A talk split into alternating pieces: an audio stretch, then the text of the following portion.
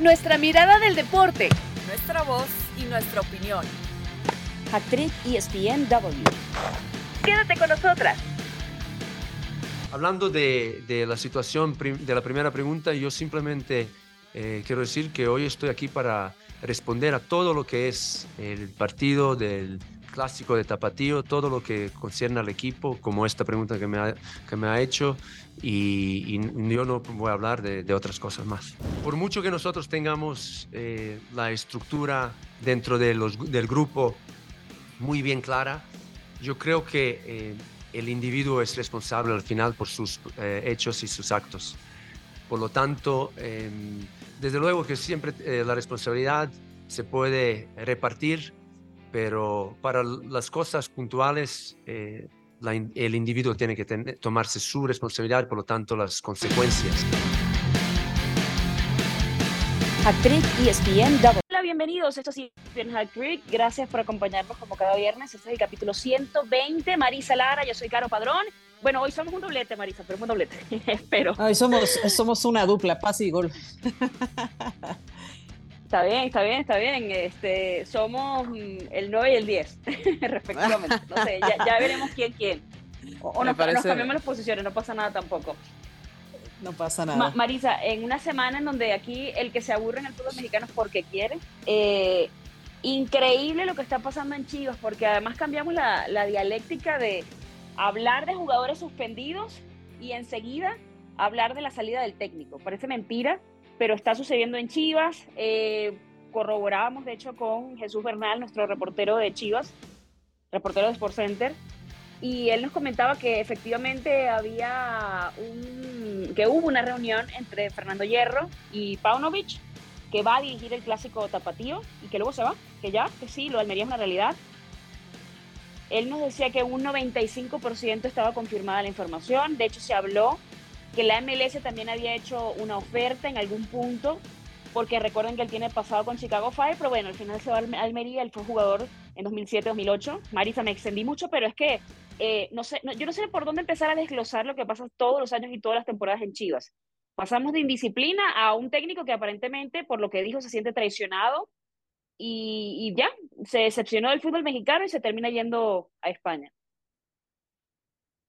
Sí, bueno, hay, hay muchísimas cosas, ¿no? Que se saben y otras que no se saben. Caro, un gusto también estar en este, en este episodio. Hay muchas cosas que se dicen y otras que no se saben, ¿no? El mismo Paco Gabriel de Anda, nuestro compañero, mencionaba que pues eh, recordaba algunas indisciplinas también que manejó con eh, el pelado Almeida, ¿no? También de manera interna, ¿no? Para que no se hiciera el escándalo, para que no se supiera, pues que se manejaban un montón de cosas eh, internas, ¿no? Me parece que este, pues este especie de comportamientos de cáncer que tiene el equipo de Chivas al interior, pensábamos que de alguna manera se habían aplacado, que de alguna manera se habían logrado limpiar con el famoso reglamento interno, pero a todas luces eh, no. No es eh, además la primera indisciplina de, de, Alexis Vega, ¿no? Eh, que ya también en el 2020 había hecho una fiesta, ¿no? Después de que tenían el toque de queda, que no podían salir, de que no podían mezclarse. Bueno, pues otra vez Alexis Marisa, Vega se y, y además te digo algo, a mí me parece muy fuerte el tema del nombre porque, a ver, Alexis Vega fue contratado para que, para que fuera un referente del equipo, ¿no? Un tipo muy talentoso, pero que tampoco ha tenido un buen semestre. Entonces tú dices, bueno, a ver, si tú la estás rompiendo, no, a ver, no estoy justificando la indisciplina, pero si de alguna manera la estás rompiendo, tú dices, bueno, a lo mejor el club lo pasa un poco por alto, ¿no? Porque, bueno, el muchacho, tú sabes, ¿no?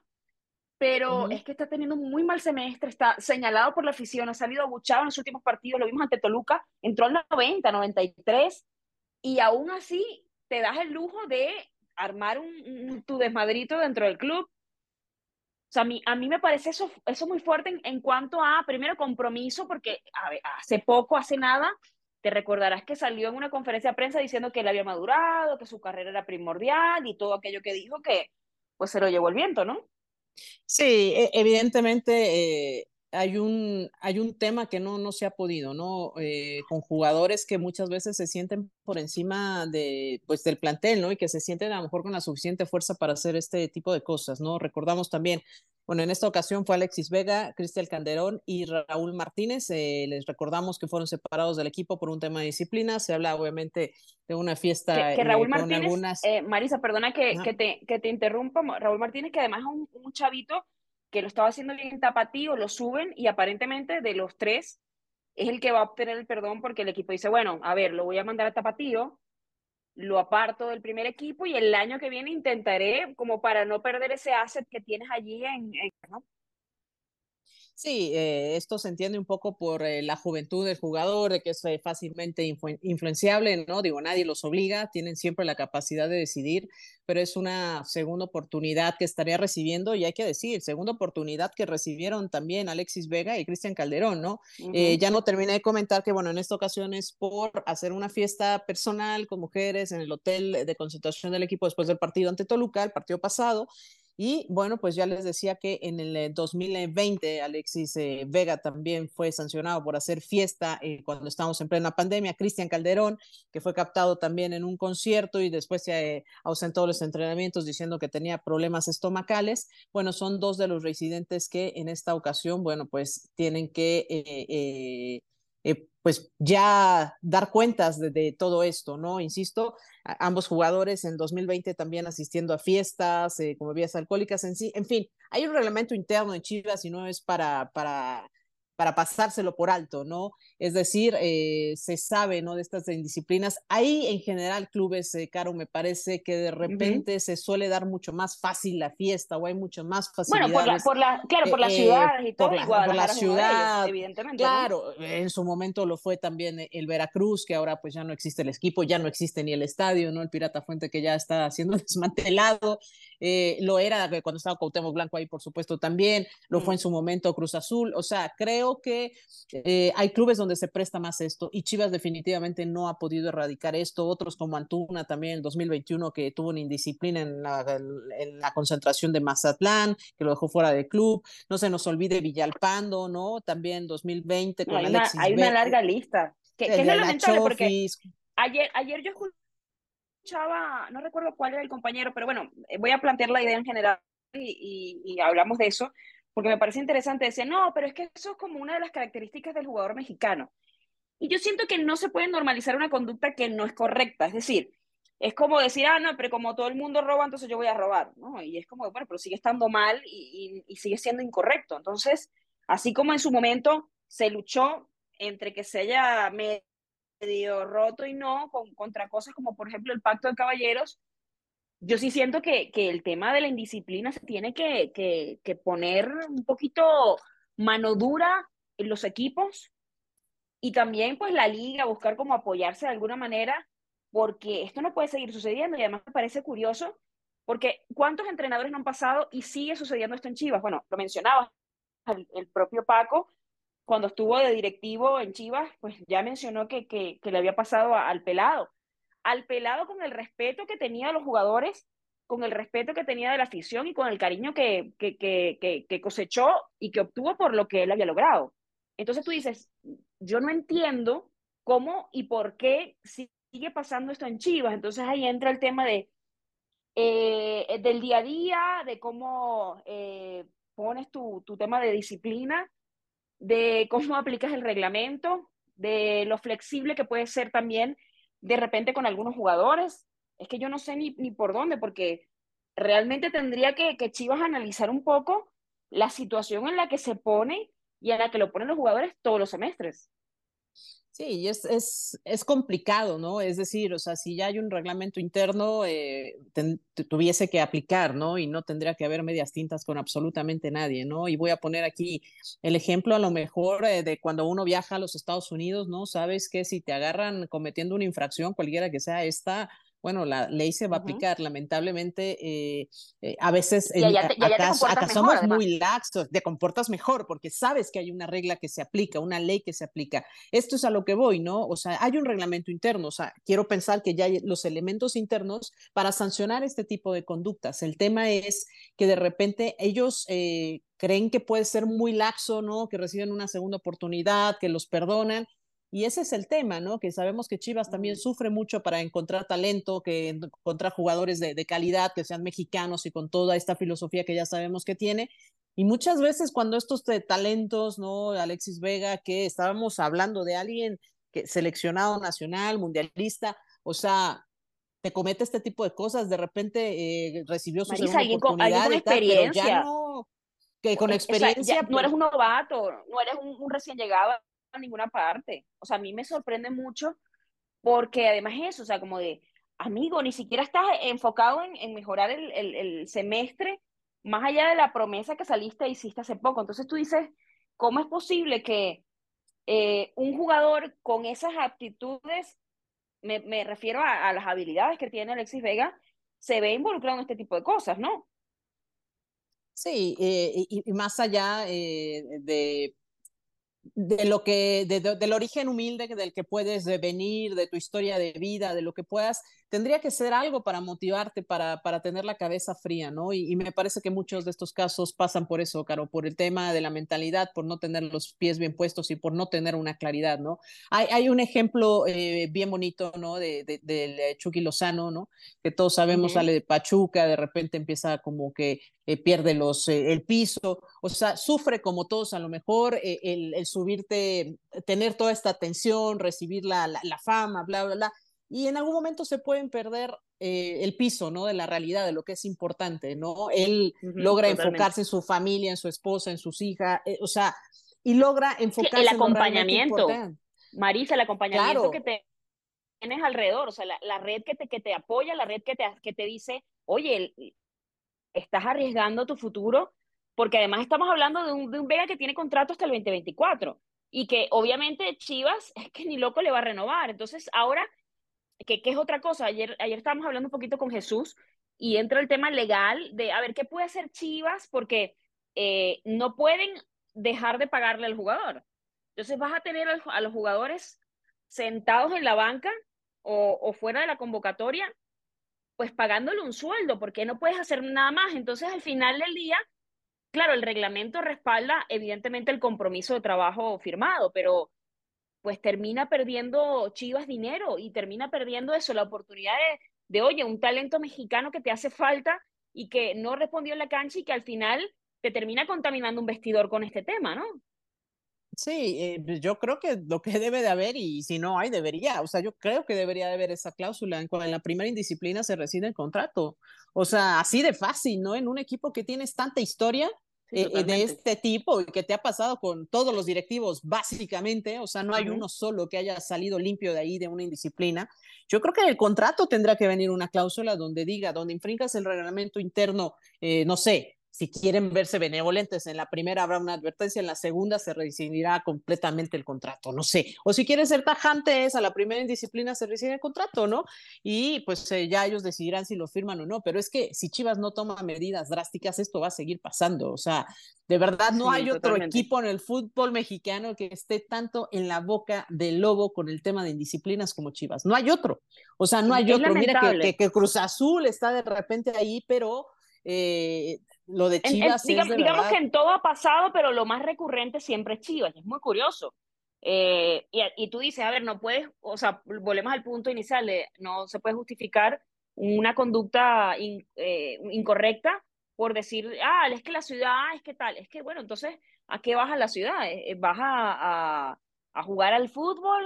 ¿Vas a, a fiestear, a comprarte un coche? Que, que es súper válido, porque a ver, son chavos y cada quien puede hacer con su dinero lo que quiera, pero pero también eh, a, tú tienes, te debes a un rendimiento y te debes a, a, unos números. Y ahora, encima, esta situación ocasiona, Marisa, la salida de, de Paunovic, que va a dirigir el clásico tapatío y que nos confirmaba Jesús Bernal que se va a ir a Almería. Y no solamente se va a ir, se va a ir con el proyecto que había traído Fernando Hierro, porque se va con los asistentes. Lo que quiere No, decir que. Fernando Hierro va a tener que, bueno, ya me imagino que, que andará en ello, pero imagínate tú a esta altura del campeonato tener que rearmar tu, tu, tu banquillo, tener que rearmar tu cuerpo técnico en medio de más de, de seis partidos sin ganar, eh, en medio de, de, esta turbulencia que tiene el conjunto de las Chivas y, y, en la víspera de un clásico. O sea, es como la y, y, sigue bajando Chivas y sigue bajando en la tabla. Entonces, es como el peor escenario. Eh, ayer decía Julia como que qué pena con la visita, ¿no? Con Paunovic. De, bueno, eh, llegó, pasa todo esto y uno dice, pues, ¿cómo, ¿cómo te lo explico? Si te lo explico no me vas a entender, ¿sabes? sí, la verdad es que eh, lo de Paunovic, bueno, también me parece que se había desgastado ya también un poquito la fórmula, ¿no? Y hay que decirlo, eso fue un sí, año, sí, fue, fue un año muy complicado. Un año muy complicado para llevar a las Chivas a una final, digo, finalmente perderla, fue, pero fue muy complicado uh -huh. llevar a estas Chivas a la final, de altibajos, no se nos olvide, que tampoco era, era una, una recta en ascendente todo el tiempo, o sea, era una Totalmente. recta que subía, bajaba, subía, bajaba, subía, bajaba, y finalmente, bueno, se les da el llegar a, la final. Al final no hubo los arrestos, no hubo lo necesario, no hubo los cambios, hubo muchas críticas también en ese partido para conseguir la final. Y después de eso, eh, eh, muchas veces es súper normal que el equipo vaya hacia abajo, ¿no? Por todo el desgaste que te implicó ese año, ¿no? La realidad es que eh, después de eso, Paunovic no pudo subir al equipo, no pudo mantenerlo, no pudo no pudo hacerlo. Para mí esa fórmula estaba ya muy desgastada, además con jugadores uh -huh. que sabemos que eh, pues no es la primera vez que suelen desgastar un técnico. Ha pasado y han pasado uh -huh. muchísimos, ya perdí la cuenta de los técnicos que, que han pasado por el equipo de Chivas en, en, en los últimos 10 años pero es un, es un, equipo que los desgasta muy rápido a los técnicos. Sí, qué pena con la visita, eh, pero también me parece que se le acabó la fórmula a, a, Paunovic. Ya no, ya no encontraba también cómo claro. reinventar a este sí, equipo pero, de Chivas, pero para, ¿no? o sea, pero para, sí, pero para cambiar todo a esta altura del campeonato, cuando la liga está prácticamente a la vuelta de la esquina y, y además no estás logrando los objetivos, volvemos al punto de yo entiendo, porque sí, eh, el listón, a ver, yo creo que el tema fue que en el torneo pasado fue una sorpresa, porque era como, bueno, está llegando un experimento a la liga, porque era una moneda al aire, bueno, puede salirle muy bien como no, y más allá de que no gana el título, uno antes no ponía chivos, o sea, la, expectativa era a ver si se meten en, en la liguilla, y llegan a la final, y ahí empieza como la sorpresa de, ah, bueno, el proyecto de Hierro y el proyecto de Paunovic funciona y está dando fruto, pero bueno, yo me imagino que también de repente si no salía en este, en este eh, lapso, iba a salir seguramente en el siguiente, más allá de que eh, yo sí siento que el crédito del, del, torneo pasado le daba como algunos números para, para su permanencia, ¿no? Como que le daba un tiempo extra de, bueno, a ver, el torneo pasado funcionó, vamos a ver por qué en este torneo no está funcionando, qué es lo que hay que corregir y yo siento que era como para que terminara este torneo de repente, bueno, a, al margen de, de, ver si se metió o no y lo que podían hacer al final, pero wow, esto agarra a todo el mundo con, con las manos en el aire, porque ahora a quién traes, cómo armas un nuevo proyecto, con, a ver, en el caso, por ejemplo, de Vega, quizá no afecta tanto futbolísticamente porque él no lo estaba contando como titular, pero en el caso de Calderón sí. Eh, el otro chavo, Raúl Martínez, bueno, es un, un juvenil, ¿no? De alguna manera sea, juvenil me refiero a que viene de tapatío. Entonces tampoco es un titular indiscutible del equipo. Lo que más te afecta es perder a, Calderón. Y ahora tienes que ver cómo, cómo recompones las piezas y sobre todo el ánimo, porque esto siempre te contamina el, vestuario. Te tienes un equipo donde estás hablando, te preguntan en las conferencias. Eh, yo no veo, honestamente, que ojalá, pero no veo por dónde terminen ganando el, el clásico y se habla tanto además que, que había un vestidor roto de que había malas eh, relaciones también entre el técnico y otros jugadores, que yo me imagino que, que también Paunovic dijo, bueno, agarra y aparece esta oportunidad y yo me voy, porque ya estoy viendo que esto no va a jalar para ningún lado, ¿no? Que esto no va a funcionar. Sí, evidentemente ya me parece que se había acabado Insisto, ya se había desgastado esa, esa fórmula. Eh, en México sabemos que los proyectos no son largos, ¿no? Que uh -huh. te pasen cosas como al Tuca Ferretti es algo muy, muy extraño sí, muy en este fútbol. Es muy raro. Se lo dio Pumas y se lo dio Chivas, ¿no? Pero al Tuca, ¿no? Después nadie ha podido tener tanta permanencia como él en los banquillos, ¿no? Bueno, el serbio eh, se va con 26 partidos o se iría con 26, no estoy contando el, clásico, se iría con 26 partidos dirigidos, 13 ganados, 6 empates y 7 eh, derrotas. Y ya lo que decíamos, ¿no? La final de clausura 2023, donde terminaron eh, perdiendo ante el equipo de Tigres. Y después eh, ya estamos aquí futoreando, pero pues ¿quién podría quedarse? Yo creo que algún interino por parte de Chivas, ¿no? A lo mejor José Luis Meléndez, ¿no? El que es actualmente el que dirige la sub-23 de, la Chivas. siempre, ¿no? De esos de la institución. Arturo Ortega, que, está en el tapatío. porque además también es eso, no solamente, a ver, quiénes están disponibles, sino quién agarra esa papa caliente ahorita. No, ahorita, claro, el, profe, el, profe, el, profe, Mario Carrillo, el profe Mario Carrillo ayer estaba en Sport Center y él decía, bueno, si me llaman yo voy porque es un reto y tú sabes, ¿no? ¿Sabes como el profe? Es un reto importante y, y, ahí, ¿no? Explicaba un poquito la situación, pero, pero bueno, es un tema complicado. Vamos a ver entonces qué pasa a continuación con el clásico tapatío y pues quién llega al banquillo de la Chiva, seguramente la semana que viene estaremos conversando de eso. Marisa, compañeros, amigos, Vamos a una pausa y ya regresamos. Esto es ESPN Hack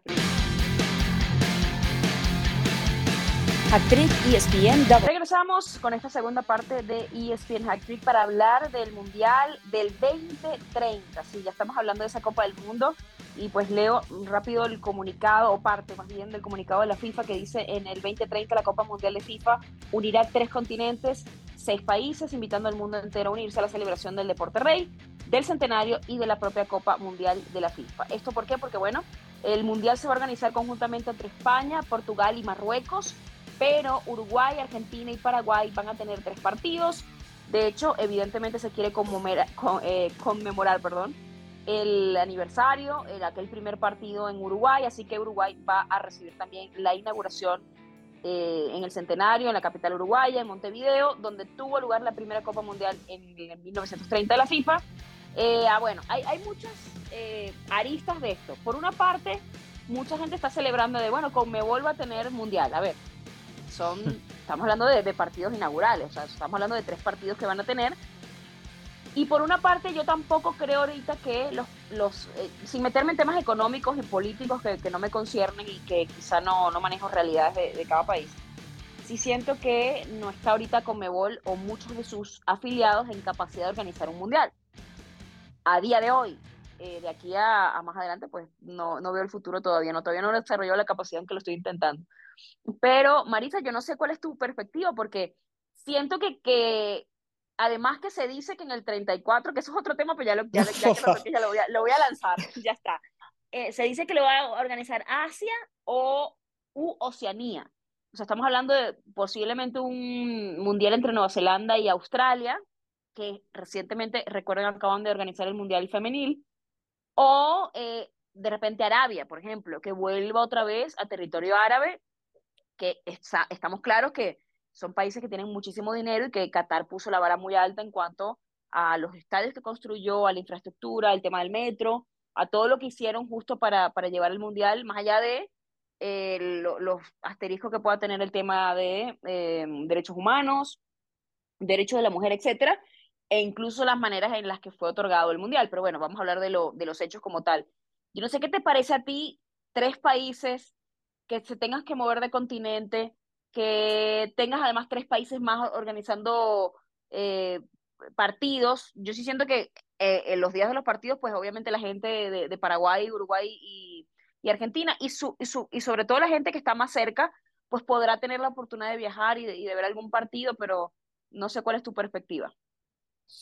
Eh, bueno, pues es un proyecto de entrada súper ambicioso, ¿no? Por parte de, de, la FIFA, que ya lo venían anticipando, tenemos años con esto, ¿no? Que ya venía anticipando Infantino, que ya ahí venía, que ahí venía, pues, pues ya ahí está, ¿no? Ya es una, una realidad y la razón, eh, recuerdo, por la que él manejaba esto era porque decía, bueno, pues eh, merecen muchos más tener oportunidad de participar en esta fiesta, ¿no? De que es ambicioso, es súper ambicioso, ¿no? Eh, Uruguay, Argentina y Paraguay, bueno, pues es una zona muy cercana, ¿no? Eh, eh, son países que, que, están pegaditos, ¿no? Entre ellos es muy fácil incluso pasar por el Río de la Plata entre Uruguay y, y, Argentina, ¿no? Paraguay también un país hermano de ellos, que están muy cerca en cuanto a, ubicación, eh, no creo que sea muy complicado tampoco moverse, ¿no? Entre las sedes, ¿no? De repente sería como ir de aquí de, no sé, de Cancún a Monterrey, ¿no? O sea, creo que es eh, algo muy, en cuanto a logística, creo que hay como la manera de hacerlo, ¿no? Me emociona que Uruguay tenga, tenga mundial, me, gusta la idea, ¿no? De, rondar por ahí en esos días. Eh, eso está bonito, eso está padre. Y coincido contigo, ¿no? el tema, sobre todo de Argentina, que está viviendo una crisis, ¿no? Este, económica, no sé cómo pueda solventar un mundial. O sea, hay, temas ahí sí económicos que no veo de repente cómo puedan eh, sacar esto, ¿no? Porque muchas veces, y lo sabemos, eh, hay, una inversión millonaria, multimillonaria, miles de millones de dólares para poder eh, en punto a los estadios, ¿no? Y sabemos que la FIFA se lleva su tajadota, ¿no? Hablando de tema económico, se lleva su tajadota de dinero, tiene que tener garantizado por parte de los gobiernos ciertas cosas, ciertas cantidades. Entonces, eh, esa parte económica sí se ve, se ve complicada. Vamos a ver si esto se sostiene de aquí al, al, al, 2030, ¿no? Porque las crisis económicas son, son complicadas, ¿no? Y después eh, España, Portugal y Marruecos, otros que son igual países vecinos, ¿no? En cuanto a geografía, me parece que está bien pensado.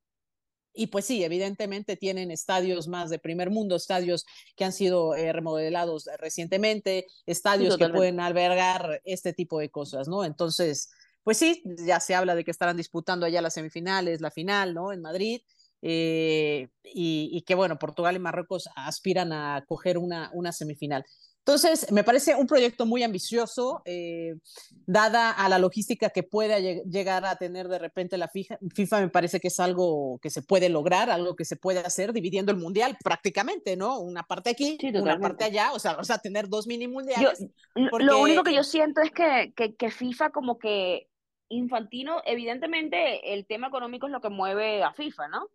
Claro. Está, está visto desde hace muchos años y en ese sector o en ese punto, siento que Infantino ha tratado de innovar con ciertas cosas como, por ejemplo, eh, eso, pues el Mundial de, de 48 selecciones, llevar el Mundial a Arabia, o sea, al país árabe, al mundo árabe, eh, ciertas cositas como para mover el dinero y mover también la afición. A ver, el, el tema de Qatar con todo y todo, con lo lejos que era y lo que representaba, o sea, estamos hablando de una FIFA que movió el calendario futbolístico del mundo para que todo encajara con sus propios intereses y con su decisión. Entonces, claro, yo me imagino también que obviamente mm, eh, tendrá que pagar favores e intereses y, yo creo que es un infantilo que quiere tener como a todo el mundo contento, ¿no? De alguna manera y, tener el apoyo de todo el mundo y eso es lo que se está garantizando con eh, darle a Comebol eh, unos partidos, con eh, ofrecer entonces el mundial en tres países distintos. Y bueno, yo no sé si es un poquito tole con el dedo para algunos países, en el caso de la Conmebol, porque, pero, pero volvemos al punto, bueno, no me disgusta que haya fútbol, más allá de que algunas personas se están quejando de, bueno, pero eso no es un mundial, pero tú dices, a ver, es que si no, eh, eh, yo, lo veo no, no como que le están dando a organizar un mundial, sino como una especie de reconocimiento o un guiño a la zona.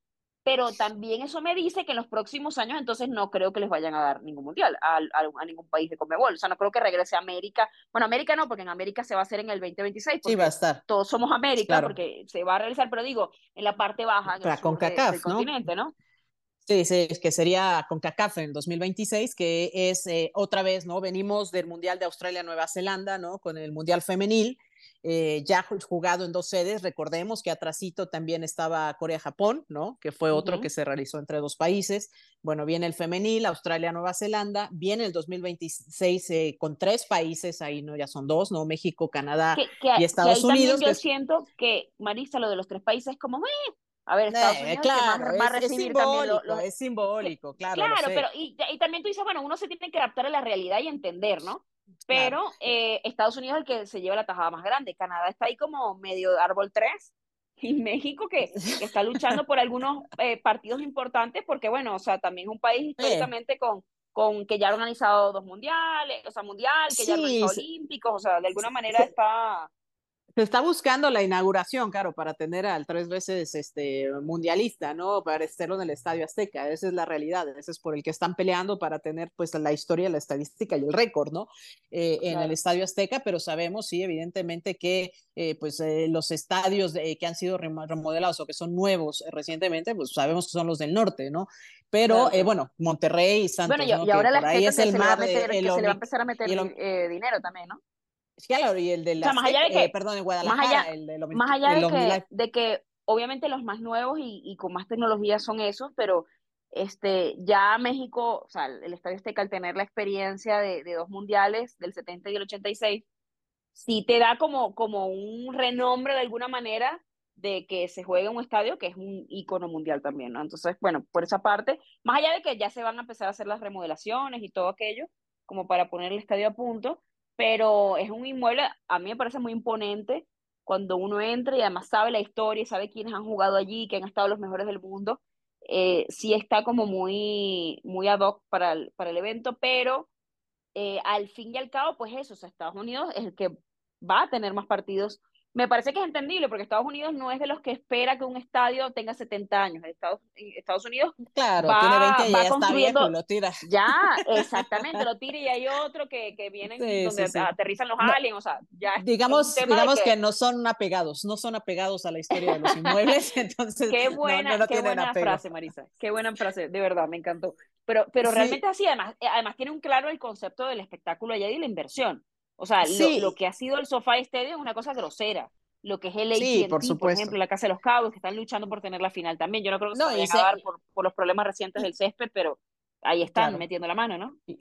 Y, seamos honestos, Estados Unidos podría albergar solo un mundial, ¿eh? O sea, en cuanto a infraestructura, en cuanto a logística, lo puede hacer perfectamente, ¿no?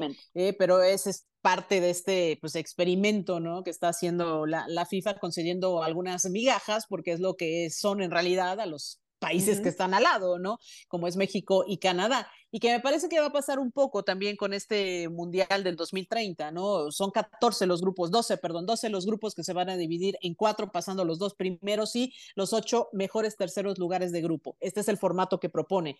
Entonces, ¿qué harás? ¿Mandarás a los de América a su continente? ¿Serán de ahí los grupos? ¿Qué pasa? ¿Los de Europa los mandarás acá? Porque, obvio, no los vas a hacer viajar 12 horas, ¿no? En un Mundial. Claro. O sea, yo creo que va a dividir y a ver si esto no termina segmentando más, ¿no? Lo que es América y lo que es Europa, ¿no? Porque sabemos que además hay una rivalidad importante, ¿no? Futbolística, eh, segmentando a todos los de América jugando en Uruguay, Argentina y Paraguay y todos los de Europa jugando de ese lado. ¿Y a dónde dejas a los de Asia? ¿Los mandas para acá? ¿Los mandas para Europa? Totalmente. ¿Cómo va a ser? ¿A qué equipo le va a tocar? Si mandas a los de Asia, ¿cuál le va a tocar la joda, no? O sea, viajar las 12 horas. O sea, es que sí está muy fuerte, sí está muy fuerte. Pero bueno, yo, también siento eso, que, que, FIFA está bueno, te doy dos partidos allá, aquí, y está como tratando de, de, ser monedita ¿no? De que todo el mundo lo quiere y que todo el mundo esté de acuerdo.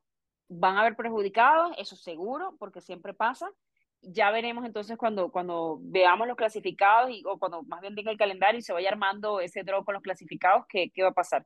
Marisa, tenemos que hablar también de la Champions brevemente, porque ajá, ya sabes cómo es el tema. Bueno, Newcastle le terminó pegando esta semana el Paris Saint Germain, no bueno.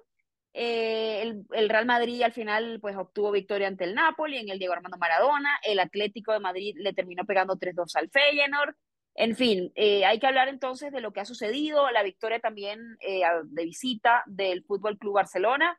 ¿Con qué, ¿Con qué te quedas esta semana? Yo, el tema del PSG me suena mucho porque un equipo como Newcastle que te pegue, que te meta cuatro, cuando no has tenido el mejor arranque, siento que al equipo de Luis Enrique, al, al, barco le entra agua por todos lados ya. Ya eso es como, no, no decir insostenible, porque no creo que sea así, pero a ver, si, si de por sí cuando eh, estaba Galtier no nos cuadraban mucho las formas, eh, a ver, me parece un gran técnico Luis Enrique, pero siento que este equipo nomás no se, no se encuentra. Sí, no, digo, y evidentemente después de las salidas que tuvo, ¿no? Importantes también de Messi, de... Eh, ay, se me fue, de nuestro brasileño, Neymar. gracias. ¿Cómo se me puede olvidar Neymar? De Neymar, ¿no? de nuestro pues, brasileño de pues, telenovela también. Pues sí. Este, bueno, ya se olvidó el PSG también de, de hecho, ya. Pero la, La, la, realidad es que pese a que tenga nombres importantes como Dembélé, como Mbappé, ¿no? Que tenga, eh, eh, pues no sé, tiene Tacolo, tiene a Lucas por ahí, que es el que termina haciendo el gol eh, del honor, pues sí, la realidad es que deportivamente, y lo hemos venido diciendo, pues nunca logró, o sea, aceitarse, ¿no? Ahora el responsable en todo el este, en este equipo, pues es lo que puede hacer Mbappé, ¿no? También eh, que se ha quedado además, recordemos eh, ese drama, ¿no? Que se queda pues inconforme, ¿no? Se queda porque casi casi le, le salieron con un hijo y pues se tuvo que quedar un poco más, pero ya se quiere ir, ¿no? Entonces, creo que cuando tienes jugadores que no están contentos cuando no tienes este proyecto que recién, bueno, sí, Luis Enrique es un muy buen técnico, no lo vamos a negar, pero de repente es complicado poder armar bien el proyecto, no empieza de la, de la, de la mejor manera y tampoco es que pinte mucho para hacer eh, en esta Champions, ¿no? Y lo hemos dicho, ¿no? si no lo, hizo, no lo hizo con sus estrellas, ¿no? Con las máximas estrellas que pudo tener, no lo va a hacer ahora, ¿no? Este, insisto, Mbappé no puede jalar solo ese barco, no, totalmente. Que tenga buenas Hubiese sido... O sea, hubiese sido interesante tener un mejor técnico con el proyecto anterior. Digo, ya fue, ya no, ya él hubiera eh, pero, ¿no? pero, hubiera sido juntito, ¿no? bueno. Ya se le, se le fue evidentemente ese camión. Eh, me gustó también el tema de la victoria del Fútbol Club Barcelona. Se lesiona, por cierto, Lewandowski en ese, en ese duelo, porque creo que representa mucho para el Barça eh, tener algún tipo de respiro en Europa después de todas las cosas que han pasado para los culés, de eliminaciones escandalosas, eh, de ir a la Europa League y ser eliminado también en la Europa League. Entonces, como un fresquito y un segundo aire, por cierto, fue el partido 100 dirigido por Xavi, también al mando del equipo. Y, y eso, yo creo que eh, es lo, lo, curioso. Vemos, por ejemplo, en el caso, ya que estamos hablando, por supuesto, de los equipos españoles, eh, el tema del conjunto del Real Madrid, que termina ganando 2-3 ante el Napoli. Me parece importante porque vimos otra vez que marcó Vinicius, Bellingham, terminó marcando el 34, lleva 8 goles en 9 partidos, lo que está haciendo es impresionante. Cuando hablábamos al inicio de la campaña de que, a ver, siempre, a veces llegan piezas interesantes al Madrid y, y, no caen de buen lado. Eh, la moneda cae de, bueno, eh, el caso, por ejemplo, de Gareth Bale, de, de, todo lo que se terminaba perdiendo por lesiones, por eh, dolores de espalda, por el golf, por lo que ya vaya usted a saber. Pero en el caso de Jude Bellingham sí da la sensación de que más bien a falta de un 9, etcétera, pues es un jugador que termina resolviendo, un jugador joven que seguramente va a dar mucho, que va mucho que hablar, está dando que hablar de hecho, pero que, que se acopla al equipo, que suma y que también necesitaba mucho del regreso de Vinicius e, este equipo del Real Madrid. No, y, para eso vino, ¿no? O sea, también eh, Jude Bellingham, que recordemos que viene pues para esta temporada, para eh, pues poder apuntalar al equipo, ¿no? Que tuvo retiro de varios jugadores importantes, ¿no? Que eran eh, referentes y pues necesitaban sangre joven. Todos sabíamos que había que renovar al Real Madrid para esta temporada, ya se había hecho viejo, ¿no? Y había que traer sangre nueva, ¿no? Y el buen ojo de traer a Jude Bellingham, que pues, ya mencionaba sus números que son bastante buenos, ¿no? Ocho goles y tres asistencias en lo que va desde que se unió al, al Real Madrid pues no es nada despreciable, ¿no? Y que puede encontrar además eh, complicidad con Vinicius Junior, que eh, ha tenido un par de temporadas espectaculares, creo que le viene bastante bien al conjunto, al conjunto español, ¿no? Para seguir haciendo, saber, seguir haciendo historia, ¿no? Vamos a ver si le termina alcanzando pero eh, creo que movió muy bien sus piezas a pesar incluso de las salidas y en partidos como estos se están demostrando ante el campeón de, de, de Italia es eh, importante, ¿no? Lo, lo, caso contrario de repente a lo que pasa con Lewandowski, ¿no? Que sabemos que es, es el referente de, de, del Barça y que cualquier cosa que le pase, bueno, pues lo va a tener eh, parado. En este caso es un esguince del tobillo y bueno, pues va a estar fuera. Entonces es eh, complicado de repente suplirlo, aunque por ahí, bueno, pues apareció Ferran Torres que viene desde la banca y puede pues ojalá pueda hacer esa suplencia, ¿no? Ayudar al equipo, ¿no? No es que tenga todo el peso,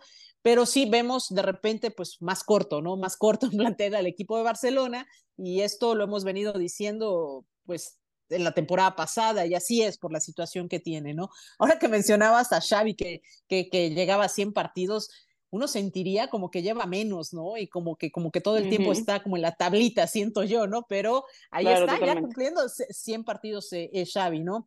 Pero es, es, es importante, ¿no? Y bueno, eh, este tema de la Champions creo que va a dar eh, todavía mucho de qué hablar, vamos a encontrar sorpresas, vamos a, sí, estamos, todavía estamos muchos en movimientos. ¿eh? siempre decimos, bueno, evidentemente, fase de grupos, eh, casi siempre termina pues una que otra sorpresa, pero siempre pasan los que uno más o menos ve que son los equipos más mejores armados, con más dinero, etcétera.